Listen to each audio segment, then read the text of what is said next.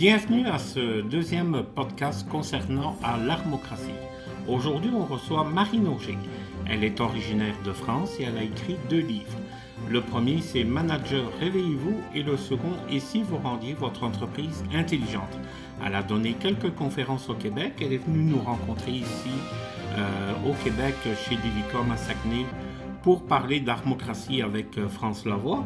Et après le petit intermède musical, on va lui parler pour une entrevue et savoir un peu sa, sa réflexion managériale autour de l'armocratie.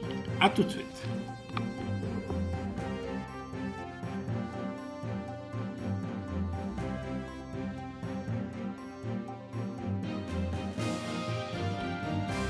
Mesdames, Messieurs, bienvenue à ce deuxième podcast Concernant euh, l'armocratie, on reçoit aujourd'hui Marine Auger.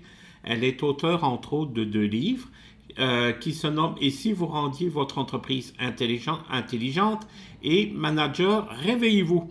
On peut trouver euh, ces livres sur Amazon, entre autres, mais aussi sur le site leslibraires.ca. vous avez juste à écrire Marine Auger livre et vous allez voir où qu'on peut se procurer les livres de Madame Auger. Bonjour Marine. Bonjour euh, Jean-Luc. Ça va bien? Très bien, merci. Merci de, me recevoir. Oui, c'est un grand plaisir. Puis euh, pour, les, euh, pour les auditeurs, on s'est rencontrés avec France Lavoie lorsque tu étais au Québec. C'était au mois de décembre, il me semble. Exactement. Peux-tu m'expliquer un peu ce, ce voyage au Québec et pourquoi tu souhaitais rencontrer France? Alors, en fait, euh, je connaissais France depuis euh, deux ans parce que je suis venue euh, animer une conférence lors du groupement des chefs d'entreprise il y a deux ans. Et puis, à cette occasion, je me suis retrouvée exactement la même table que France. Donc, on a échangé quelques mots, mais comme j'avais animé le matin un atelier, ben, les gens venaient pas mal me solliciter, ce qui fait que j'ai pas eu beaucoup de temps pour échanger réellement avec France. Quand on s'est quitté, on a échangé nos cartes, on s'était dit, ben, on se rappelle, euh, etc.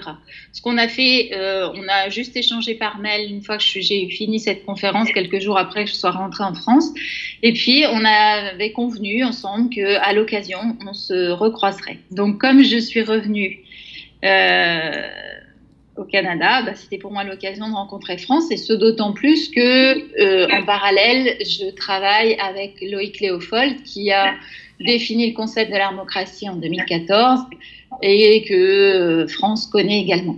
Oui, et euh, la rencontre avec Loïc, qui est vraiment, on va dire, le, père spirituel de l'armocratie, c'est lui qui a pensé à cette, on va dire, cette euh, c'est pas une réflexion, c'est vraiment une nouvelle approche managériale, on va, on va expliquer ça comme ça, au niveau de l'armocratie. Euh, euh, peux-tu m'expliquer un peu ta rencontre avec lui? Alors, avec Loïc, on s'est rencontrés par hasard et grâce aux réseaux sociaux. Donc, tu as dit tout à l'heure que j'avais écrit deux ouvrages. Oui. Le premier s'appelle Manager, réveillez-vous, le monde change. Je l'ai écrit en 2012 parce que les, les, moi, je suis consultante en fait. Euh, principalement, j'accompagne les entreprises dans la mise en place de nouveaux modèles managériaux, que j'appelle l'innovation managériale. Et je me rendais compte qu'ils étaient tous euh, en train de prendre conscience. Tu vois, ma réflexion a commencé à partir de la crise de 2008 tous prenaient conscience qu'il allait falloir nous repenser, changer nos modèles, parce qu'on arrivait un petit peu embuté par rapport à nos, modèles très hiérarchisés, etc. Mais tous avaient comme réponse, lorsque je les interpellais sur le sujet, cette nécessité de se repenser, de me dire, mais Marine, c'est bien ce que tu dis, mais on n'a pas le temps. Donc, je me suis dit, bah, je vais essayer de les interpeller parce que vraiment, c'est assez incohérent. Quand ils me disaient, on n'a pas le temps, tu te rends pas compte, on a le nez dans le guidon, moi, je leur disais, bah oui, sauf que si tu ne lèves pas le nez du guidon, tu risques de te le mettre dans le mur. Je ne pense pas que ce soit l'objectif. Ce qui fait que j'ai écrit ce premier ouvrage avec une approche plutôt macroéconomique, puis microéconomique avec ce qui se passait dans les entreprises. Le macroéconomique étant euh, bah, toutes les données économiques mondiales, etc., tout ce qui allait impacter sur la vie des entreprises euh, et l'évolution sociétale et euh, comme par exemple le vieillissement de la population, les transferts de compétences, un ensemble de choses, la digitalisation, etc. Euh, et puis, comme je n'avais pas tout dit dans le premier, j'ai écrit le deuxième en 2013, celui dont tu as parlé tout à l'heure, et si vous rendiez votre entreprise intelligente, où en fait, c'est plus un ouvrage réflexif sur euh, le développement d'une nouvelle approche managériale dans le sens vision et dans le sens philosophique du terme, parce que je pense sincèrement que à distance maintenant de ces ouvrages et de tout ce que j'ai pu mettre en place dans les entreprises, où généralement J'accompagne les entreprises sur des durées assez longues parce que mettre en place de nouvelles approches managériales, c'est avant tout euh, faire évoluer les comportements des individus pris individuellement et collectivement. Et les changements de comportement individuels et collectifs, ça demande énormément de temps. Ça demande d'être accompagné parce que des fois on fait deux pas en avant, puis parfois on fait trois pas en arrière. Et puis ça nécessite d'être expliqué, réexpliqué, d'avoir de nouveaux comportements, nous aussi en tant que manager ou dirigeants c'est-à-dire avoir une communication différente, avoir une approche différente, définir des valeurs qui soient euh, vraiment partagées et non pas seulement énoncées ou affichées à l'entrée de l'entreprise. Un ensemble d'approches qui permettent justement aux entreprises d'évoluer et toute cette réflexion sur comment il était euh, important de se repenser, pour moi, euh, s'orienter euh, particulièrement sur la nécessité de redonner du sens, et plus particulièrement du bon sens, sur euh, vers quoi est-ce qu'on veut aller, pourquoi est-ce qu'on veut y aller, comment est-ce qu'on peut faire. Et c'est en ça que je rejoins intégralement la logique de l'armocratie. Pour moi, l'armocratie, ça ne peut se développer que si les individus en comprennent l'enjeu, pour lui donner du sens, de la cohérence, qui leur permettent d'agir, d'interagir. Ça ne peut se faire que par la communication et ça peut surtout ne se faire que si on sort de tout le formatage dans lequel on nous enferme avec des modèles, des process, des habitudes, euh, des choses qui sont pour le moins rassurantes, hein, des beaux tableaux de bord, sauf que les individus ne s'y retrouvent pas parce que c'est pas ce qu'ils sont réellement en fait. Euh, Loïc en parle très bien, il parle d'authenticité et là je le rejoins euh, complètement. on peut pas, il faut arrêter de fonctionner avec cette logique boîte à outils, tu dois être comme ça ou comme ça ou comme ça. Non, tu dois surtout être toi-même, comprendre pourquoi tu fais les choses, euh, y trouver du sens. Et à partir de ce moment-là, les choses se font simplement.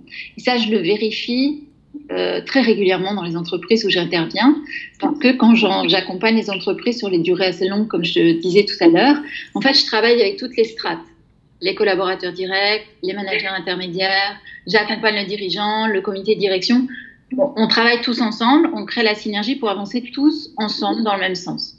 Est-ce que euh, tu dis que tu accompagnes les, euh, les entreprises, plusieurs entreprises. Est-ce que pour le moment en Europe, en France, il y a vraiment une prise de conscience vers l'entreprise libérée de gérer autrement, de donner un autre sens à l'entreprise? Alors, si tu veux, la difficulté en France, c'est que, euh, bon, comme tu le sais, on est issu d'une culture latine. Oui donc très hiérarchisé, avec euh, une incapacité à gérer l'incertitude. Ça fait peur. Donc c'est un petit peu dans nos gènes, tu vois, il y a un ensemble de choses. Sauf que depuis une dizaine d'années, beaucoup d'entrepreneurs ont bien compris les limites de ce modèle et ont surtout compris qu'aujourd'hui on était dans un monde, on était contraint d'évoluer dans un monde qui change et qui change très vite et que pour pouvoir s'adapter de façon constante à ces évolutions, il allait falloir développer une certaine agilité. Or quand tu regardes comment fonctionnent les entreprises, en l'occurrence en France, euh, on est quand même assez rigide et, assez peu réactif. Donc, beaucoup d'entreprises ont compris cet enjeu et ont surtout compris que euh, bah, l'enjeu, c'est de ne pas disparaître. Parce que si euh, nos concurrents directs sont beaucoup plus réactifs et agiles que nous, bah, il est bien évident qu'on va perdre de la place sur le marché.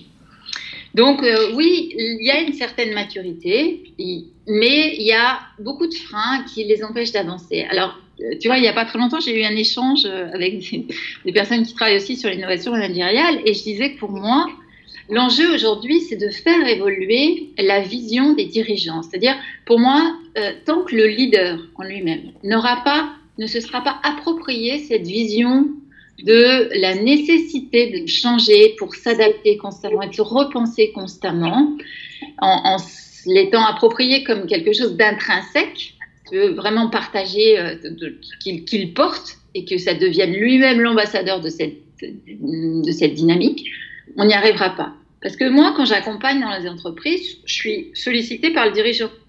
Il m'explique qu'il est arrivé en butée, qu'il a besoin de quelqu'un pour l'accompagner, etc. Donc je travaille, on, valide, en fait, euh, si tu veux, si, si je sens qu'ils sont à maturité, j'y vais. Si je sens qu'ils sont que dans le discours, j'y vais pas. Parce que ça sert à rien à faire pire que si on faisait rien. Donc l'enjeu, c'est vraiment de les amener à maturité pour qu'ils en comprennent l'enjeu, vraiment, tu vois, pour que pour qu'ils se, ils puissent comprendre qu'il y a un véritable intérêt et que on va pas le faire pour dire qu'on l'a fait, on va le faire parce que ça doit marcher. Il faut que ce soit efficace. Il faut qu'on obtienne un résultat. Il faut qu'on inverse le mouvement. Il faut qu'on crée les synergies pour réussir à développer cette intelligence collective. À partir de ce moment-là, si tu veux, euh, les entreprises, je me rends bien compte que pour la plupart, elles font appel à mes services. Donc moi, je m'immerge dans l'entreprise, j'y reste un certain temps, comme si j'en faisais partie. Mais à un moment, je dois partir parce que je suis pas salariée de l'entreprise. Je suis consultante externe. Lorsque je pars, je vois bien que les collaborateurs, ils perdent un peu pied parce que bah, c'est un peu moins leur garantie que les choses vont pouvoir continuer. Les managers qui ont eu le plus de mal à se mettre dans la dynamique ben, regagnent du territoire parce que celles qui leur empêchaient de continuer à développer leur territoire de contrôle et de pouvoir, ben, elles s'en vont, donc c'est assez facile de regagner un peu de terrain. Puis les dirigeants, souvent, ils, ont l'impression qu'en un an et demi ou deux ans, on a fait plein de choses. C'est vrai qu'il y a beaucoup de choses qui changent, qui évoluent, on développe de la performance, etc. Mais on pourrait continuer à optimiser. Sauf qu'il y a comme une cassure qui se crée parce que le dirigeant, une fois qu'il a mis en place, qu'il a payé quelqu'un pour le faire, que ça a été réalisé, il part du principe qu'on peut passer à autre chose, on peut passer à la suite. Mais il oublie de continuer à développer cette dynamique. Et à partir de ce moment-là, bah, euh, voilà, les choses ralentissent un peu, on perd en dynamique. Et c'est ça qu'il faut réussir à changer, je pense, aujourd'hui, c'est cette vision, cette philosophie. Et je pense que si on veut que les choses avancent intelligemment, de façon adaptée pour les individus, tant sociétalement parlant que économiquement parlant. Euh, c'est sur les leaders qu'il faut agir. Pour moi, c'est vraiment une philosophie. C'est qui les personnes les plus, euh, on va dire, qu'il faut les convaincre le plus facilement? C'est-tu les leaders, les employés? Euh, C'est qui qui a plus de réticence à embarquer dans une forme de d'entreprise libérée, armocratie, holacratie même. Euh, Alors, moi, tu vois, Jean-Luc, plutôt que de parler, en fait, ce dont je me rends compte, j'enseigne aussi dans des établissements supérieurs en management, euh, sur des masters spécialisés, etc. ce, dont je me rends compte, si tu veux, c'est que, comme tout concept, euh, dès qu'il y a un nouveau concept, on le galvaude, ce qui fait qu'il perd lui-même de son sens, de son origine. Tu prends l'holacratie, c'est l'excellent exemple. Euh, tu as, toujours des consultants qui vont s'en emparer pour créer une procédure, un process pour pouvoir le vendre, mieux le vendre, euh, etc., etc. Alors qu'en fait, on va à contresens de la raison d'être même de ces concepts et de ces nouvelles approches managériales. Donc moi, pour englober le tout, je dis innovation managériale. Tu peux très bien, tu vois, souvent quand j'arrive dans les entreprises qui me sollicitent, quand on commence à échanger, que j'ai fait l'audit, qu'on voit, etc., que j'échange avec le dirigeant, une des premières questions qu'il me pose, c'est c'est quoi votre méthode, Marine? Et je leur réponds, mais je n'ai pas de méthode. Le modèle, on va l'inventer ensemble, on va le créer ensemble. Parce que avant de commencer, je ne connais pas les individus qui travaillent avec eux. Je ne sais pas comment ils vont réagir. Souvent, ils sont dans un discours parce que c'est tendance, mais dans la réalité, ils sont tellement accrochés à leur pouvoir, leur contrôle, leurs habitudes, leur euh, formatage managérial que c'est très difficile pour eux. Et pour répondre à ta question, le plus difficile, les, les, les personnes qui ont le plus de mal, ce sont les managers intermédiaires parce que eux, ils n'ont pas été formés à ça, parce que parfois ils ont évolué en interne, donc ils n'ont même pas eu de formation management. Toutes ces questions, on leur a juste donné un modèle, pouvoir, commande, contrôle. Et quand moi j'arrive et que je leur dis, ben, on va faire confiance aux individus, on va euh, développer l'autonomie, on va responsabiliser les individus, c'est très difficile pour eux. Ils n'arrivent pas à lâcher prise en fait. Donc c'est ceux avec lesquels je dois le plus travailler, c'est ceux que j'accompagne en termes de formation.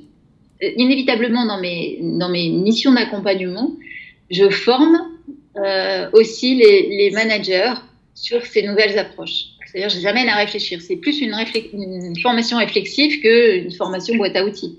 Tu vois, je les interpelle sur leur comportement, qui eux-mêmes peuvent induire d'autres comportements. Euh, tu vois, je les, vraiment, on, se base un peu sur l'empathie, sur la réflexion, etc., avec euh, pas mal de formations, de temps de formation. Je les accompagne aussi individuellement et collectivement. Et euh, c'est quand même assez difficile. Il y en a certains qui missionnent. Puis, ce qu'il faut aussi expliquer, Euh, puis tu vas me dire si j'ai raison ou pas. France explique euh, très, très bien lors de ses conférences que l'armocratie, ce n'est pas une recette euh, préétablie d'avance. Puis dans le précédent podcast que j'avais réalisé, j'avais souligné ça aussi. Ça veut dire que si une personne souhaite, souhaite, mettre en place l'armocratie au sein de son entreprise, il n'y a pas du tout une recette de dire en première chose tu fais ça, en deuxième ça et en troisième tu vas faire ça. C'est vraiment euh, quelque chose, euh, c'est du cas par cas pour chaque entreprise. Exactement. Exactement, c'est bien pour ça qu'on ne peut pas mettre des procédures et que tous les consultants qui viendront vendre de la procédure, c'est ben, juste, juste antinomique avec la démarche qu'on souhaite mettre en œuvre. Tu vois? Oui. Puis toi, ta réflexion managériale au fil du, temps, est-ce que ça a évolué par, par rapport à l'armocratie? Est-ce que tu le vois d'un autre œil? Est-ce que tu comprends mieux euh, mieux les, les choses qu'on qu'on développe autour de l'armocratie? Euh, je voudrais t'entendre là-dessus. Quand tu dis euh, les choses qu'on développe autour de l'armocratie, tu fais référence oui, à quoi? Mais tu sais, au niveau de l'ouverture d'esprit, au niveau des personnes, est-ce qu'il y a des, des, des, perceptions que tu pensais que c'était l'inverse Est-ce qu'il y a eu des bonnes surprises dans l'armocratie pour toi? Non, en fait, je dirais que l'armocratie, elle résonne tellement avec ce que je pense et ce que j'ai pu écrire dans mes livres que c'est tout naturellement que les choses se sont faites et qu'on a pu échanger facilement avec Loïc, Cyril Delattre, qui travaille aussi avec Loïc sur le sujet. Ben, si tu veux, on est en phase, on est presque en capacité utiliser le mot que l'autre va dire dans, son échange. Tu vois, on est tellement sur la même longueur à, fonctionner, à réfléchir de la même façon, dans la même dynamique de cette logique de synergie, tu vois, de, la, richesse justement de, l'armocratie, c'est bien basé sur les différences, mais pas que sur les différences en elles-mêmes. Hein.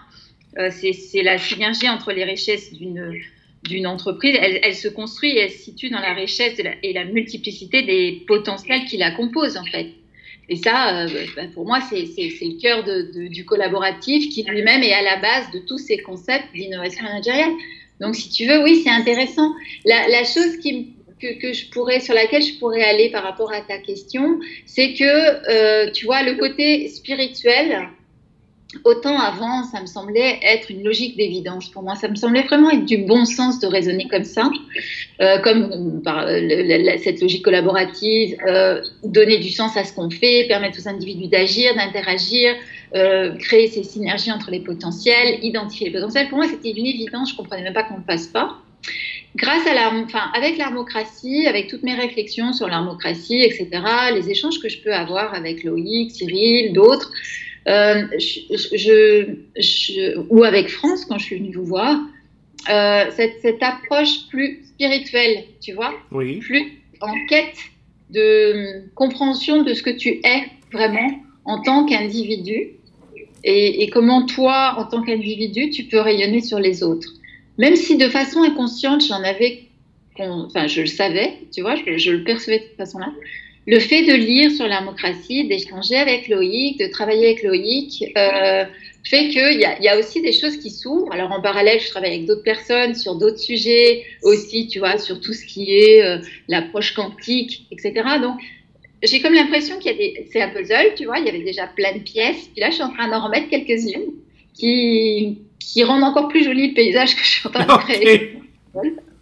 Donc euh, donc voilà, c'est la seule chose, je dirais. Mais sinon, euh, on, raisonne, on est tous sur la même dynamique, si tu veux, sur cette logique d'évidence, de, bon sens, de... On, a tellement complexifié avec les différentes approches managériales, euh, le, dénaturer, infantiliser euh, les individus que, bah, tu vois, ça, ça, tombe sous le sens pour moi de responsabiliser les individus. Souvent, en conférence, je dis les individus à l'extérieur de l'entreprise, on leur fait confiance, on les considère comme étant responsables. Ils payent leurs impôts, ils votent, sont citoyens, ils élèvent leurs enfants. Il n'y a aucun souci par rapport à ça. On les laisse faire, on les laisse vivre, on les, on les, on les vraiment, on les, on les pense responsables et ils paient cette responsabilité en tant que citoyens. Et dans l'entreprise, la première chose qu'on fait, généralement, c'est les déresponsabiliser. Il y, a, il y a un problème là, il faut, je pense, se poser la question tu vois, tous ces mécanismes de col blanc, col bleu, euh, les exécutants, les pensants, etc. Tout ça, je pense que, euh, voilà, on en a fait plus que le tout. Euh, on se rend compte aujourd'hui que c'est le site qui a été source de freins auxquels on est aujourd'hui confronté et qui bah, crée des points de blocage pour nous rendre plus agiles. Tout ça, je pense qu'il est temps de repenser en profondeur, de, prendre la hauteur nécessaire et d'arrêter de s'engager dans cette dynamique-là. Marine, tu, expliquais en début d'entrevue que tu, euh, avais réalisé des, euh, des, conférences au Québec.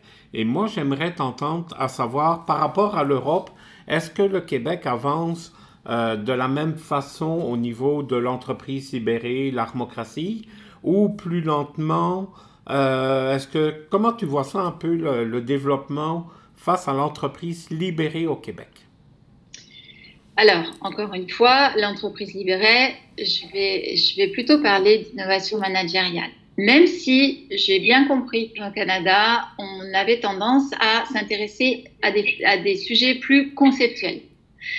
Euh, par rapport au Canada, euh, je suis venue faire la, ma première conférence, je l'ai faite à, la sortie de mon, deuxième ouvrage, donc c'était en début 2014, euh, avec un Canadien qui, à Montréal, avait organisé une série de conférences avec des grands conférenciers. Euh, et euh, il s'appelle François Lavallée et François avait décidé d'organiser quatre grandes séries de, conférences qui, tournaient autour de l'organisation intelligente parce qu'il avait apprécié le titre de l'entreprise intelligente. Euh, lors, de cette, lors de cette conférence, en fait, c'était un peu nouveau comme thématique et j'avais beaucoup insisté sur ma pratique en fait dans les entreprises, ce que je faisais, comment je travaillais, ce, que j'avais identifié, ce qui pour moi était essentiel, euh, sur le quoi il fallait réfléchir en fait. Et euh, je voyais bien que les gens étaient euh, très très intéressés, ça leur plaisait en fait ce que je disais, mais même si c'était accueilli avec de grands sourires et un véritable engouement, j'avais quand même l'impression qu'ils me prenaient pour une utopiste en se disant mais ok mais comment est-ce qu'elle fait en fait pour faire ça? Comment est-ce que c'est possible? Parce que je pense que euh, les entreprises canadiennes en tout cas en 2014 et pour les personnes qui étaient là dans la salle je pense que euh, on n'en était pas encore là à cette logique de faire confiance rendre les individus plus autonomes responsabilisés ce qui fait que bah, j'ai échangé avec eux euh, à l'issue de la conférence. Euh, j'ai échangé, j'ai continué à échanger avec certains après la conférence et j'ai été mandatée par une entreprise canadienne travailler dans euh, l'emballage industriel, plutôt pharmaceutique. Oui. Et, et euh, cette, euh, cette, entreprise m'a sollicité pour développer le collaboratif au sein de l'organisation. Et ce que j'ai vu en arrivant dans cette entreprise, c'était vraiment assez surprenant pour moi dans la mesure où j'avais beaucoup échangé avec le dirigeant avant de venir au sein de l'entreprise. On avait préparé ma venue, etc. J'avais passé beaucoup de questions. Et c'est quelqu'un qui lisait énormément d'ouvrages sur les nouvelles approches managériales, la nouvelle façon de penser, enfin, euh, une certaine ouverture d'esprit qui me laissait à penser que euh, j'allais arriver dans une entreprise où un certain nombre de choses étaient déjà en place. Une nouvelle façon de fonctionner, des comportements, des échanges, une communication différente. Or, lorsque je suis arrivée, euh, j'ai eu l'impression d'arriver en faisant euh, un saut de deux siècles en arrière et d'arriver chez Taylor. Parce que il y avait cette, ce souci du bien-être, ce souci de la communication, ce souci du management efficace, ce souci de la compréhension et du comportement des individus en les accompagnant, il n'y avait pas. Alors qu'en fait, tout le discours euh, qu'il m'avait tenu en avant me montrait l'inverse. Donc j'étais un peu, euh, voilà. Euh, ceci étant, ce n'est qu'une expérience au, Canada. Donc j'ai accompagné quelques temps cette entreprise, puis après j'ai donné le relais. Et sinon, lors de mes échanges avec les différentes personnes, tu vois, par exemple, quand je suis allée en 2018 animer la conférence auprès du groupe en échelle d'entreprise, euh, certaines personnes sont venues me voir, on sent qu'il y a chez vous un véritable intérêt, que vous avez compris aussi qu'il fallait se repenser, euh, changer, etc. Mais vous êtes un peu dans la même position que les dirigeants français, dans le sens où c'est le oui, on comprend pourquoi il va falloir y aller, mais c'est comment on va faire pour y aller. Et c'est plutôt ça en fait qui bloque.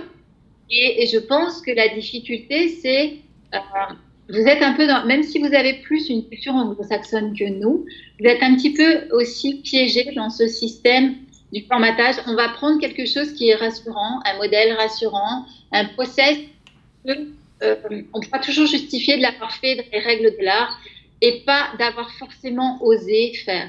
Et ça, par rapport à la France, vous avez un petit peu, un petit peu plus d'avance que nous dans le sens où votre approche aussi mixée avec la, culture anglo-saxonne fait que vous allez oser peut-être faire des choses. En France, on est encore très dans euh, ose pas parce qu'on est formaté, parce que c'est comme ça. On va faire pour justifier d'avoir fait auprès des actionnaires, auprès de ton comité de direction, mais on va pas forcément faire en, termes de recherche d'efficacité. Et, pour moi, c'est une perte de temps. Et est-ce que, est que tu as des projets pour le Québec? Des conférences, euh, suivre des entreprises? Est-ce qu'il y a des choses de prévues avec le Québec et le Canada? Alors, pour l'instant, rien de concret. Quand je suis venue au mois de décembre, euh, j'ai consacré une semaine à rencontrer des entreprises, les universités pour intervenir, parce que comme je te le disais tout à l'heure, j'enseigne également. Euh, et puis parce que je pense sincèrement, c'est aussi un peu ce que j'avais dit à France, euh, je pense vraiment que euh, on s'enrichit les uns des autres et c'est grâce à cet enrichissement qu'on ira plus vite et plus loin et de façon plus intelligente. C'est-à-dire que pour moi, ce qui me semble logique, c'est de mettre mon expertise au service, à votre service, parce que bah, vous commencez à mettre en place un certain nombre de choses, mais vous n'en êtes pas arrivé. En France, il y a des entreprises qui le font depuis 10-15 ans tu vois, toutes ces démarches d'entreprise libérée, euh, même plus que 15 ans. Donc, euh, si tu veux, je me dis, c'est ensemble qu'on va apprendre à réfléchir intelligemment, de façon la plus adaptée, euh, pour, pour être le plus efficace possible à tous les niveaux, c'est-à-dire tant au niveau de l'humain, l'individu, que au niveau de l'entreprise et de la performance, que au niveau sociétal et du bien-être des individus. Enfin, il y a tous ces critères pour moi. Aucun n'est un obstacle. Je pense que c'est ensemble qu'on pourra aller plus loin et faire mieux, parce que euh, ben, on ne peut que euh, que augmenter cette capacité à réfléchir. Plus on est de cerveau, plus les résultats est beau. Donc euh, moi, ma démarche, c'est plus venir aussi travailler, partager, mettre mon expertise à votre service, mes expériences à votre service, continuer à réfléchir ensemble. Tu vois, je le fais avec la Belgique. Là, je commence à travailler avec des gens en Suisse. Euh, j'ai travaillé avec des gens au Maroc. Je trouve ça tellement important parce que notre culture impacte inévitablement nos comportements, notre façon de faire. Et je pense que c'est en croisant toutes ces différences culturelles, toutes ces différentes approches, qu'on trouvera la meilleure solution, en tout cas la plus adaptée pour tout le monde, où, chacun pourra y trouver son compte. Puis, euh, l'armocratie, euh, si jamais on voudrait à un moment donné la, définir, euh, dans ton livre, et si vous rendiez votre entreprise intelligente, il y a une très belle phrase qui est, on parle désormais de capital humain, de gestion de talent, de richesse humaine, de valorisation des savoirs, d'économie du savoir, d'entreprise collaborative, d'organisation apprenante ou encore d'intelligence collective. Cette liste est loin d'être exhaustive. Elle vise seulement à nous montrer qu'à partir d'une logique individuelle, le contexte nous amène de plus en plus à aborder ces notions de connaissance sous un angle collaboratif. Pour moi, ça résume très bien l'armocratie. Oui, oui, tout à fait. Tu vois, tu comprends pourquoi ça résonne pour moi la démocratie et quand on change avec Loïc, on parle la même langue. Oui. Oui, c'est ça. Ben, merci beaucoup, Marine, d'avoir pris le temps euh, de participer à ce podcast. Ouais, salut, salut bien euh, France pour moi. Oui, bah, avec un grand plaisir. Puis euh, elle te salue aussi. Puis pour les, les personnes, les internautes qui souhaitent en savoir plus sur toi, est-ce qu'il y a un site internet? Comment ils peuvent entrer en contact avec toi? Avec par LinkedIn en fait. Le plus simple c'est LinkedIn. Ok. Tu vois sur mon profil. Euh, et puis sinon, euh, là je suis en train de travailler sur un ouvrage, mais je le mettrai aussi sur euh, sur LinkedIn sur l'innovation managériale et les entreprises du futur en fait. Donc il y a pas mal de choses qui vont bouger là. Oui. Ça peut être intéressant. Là aussi, tu vois, je me dis, on a aussi tout intérêt à partager nos connaissances, nos réflexions pour avancer de façon plus intelligente. Pour moi, l'intelligence, c'est vraiment un mot-clé, tu vois. L'intelligence, moi, je le défie comme la capacité à s'adapter. Et, c'est vraiment le, premier enjeu pour les entreprises aujourd'hui savoir s'adapter à tous les niveaux. Elles, évoluent dans un écosystème, elles ne peuvent pas se passer de cet écosystème, au même titre qu'elles évoluent et qu'elles existent parce qu'elles sont composées d'individus et il faut qu'elles sachent s'adapter aux besoins de ces individus. Si on, ne s'intéresse pas à cette nécessité, cette capacité à s'adapter, et qu'on continue à reproduire et faire des copier-coller avec les boîtes à outils, on n'y arrivera pas. Ben, en tout cas, c'est une très belle fin. Puis, euh, euh, je vous annonce que si jamais vous allez sur Amazon, on peut encore trouver les livres. Ils sont aussi disponibles en, euh, format numérique sur le Kindle ou encore le commander en version papier. Je pense que c'est encore disponible. Donc, Marine, merci beaucoup. Puis, quand tu viens au Québec, tu es toujours la bienvenue chez Divicom. Avec, avec plaisir, je ne manquerai pas de vous faire signe.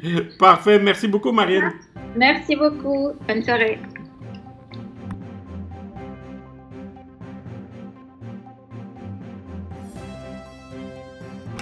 Merci à Marine Auger d'avoir pris le temps de venir nous discuter de l'armocratie sur euh, le site euh, armocratie.com. Si jamais vous voulez plus de détails pour savoir c'est quoi l'armocratie, je vous invite à consulter le site internet armocratie.com et nous suivre aussi sur les réseaux sociaux.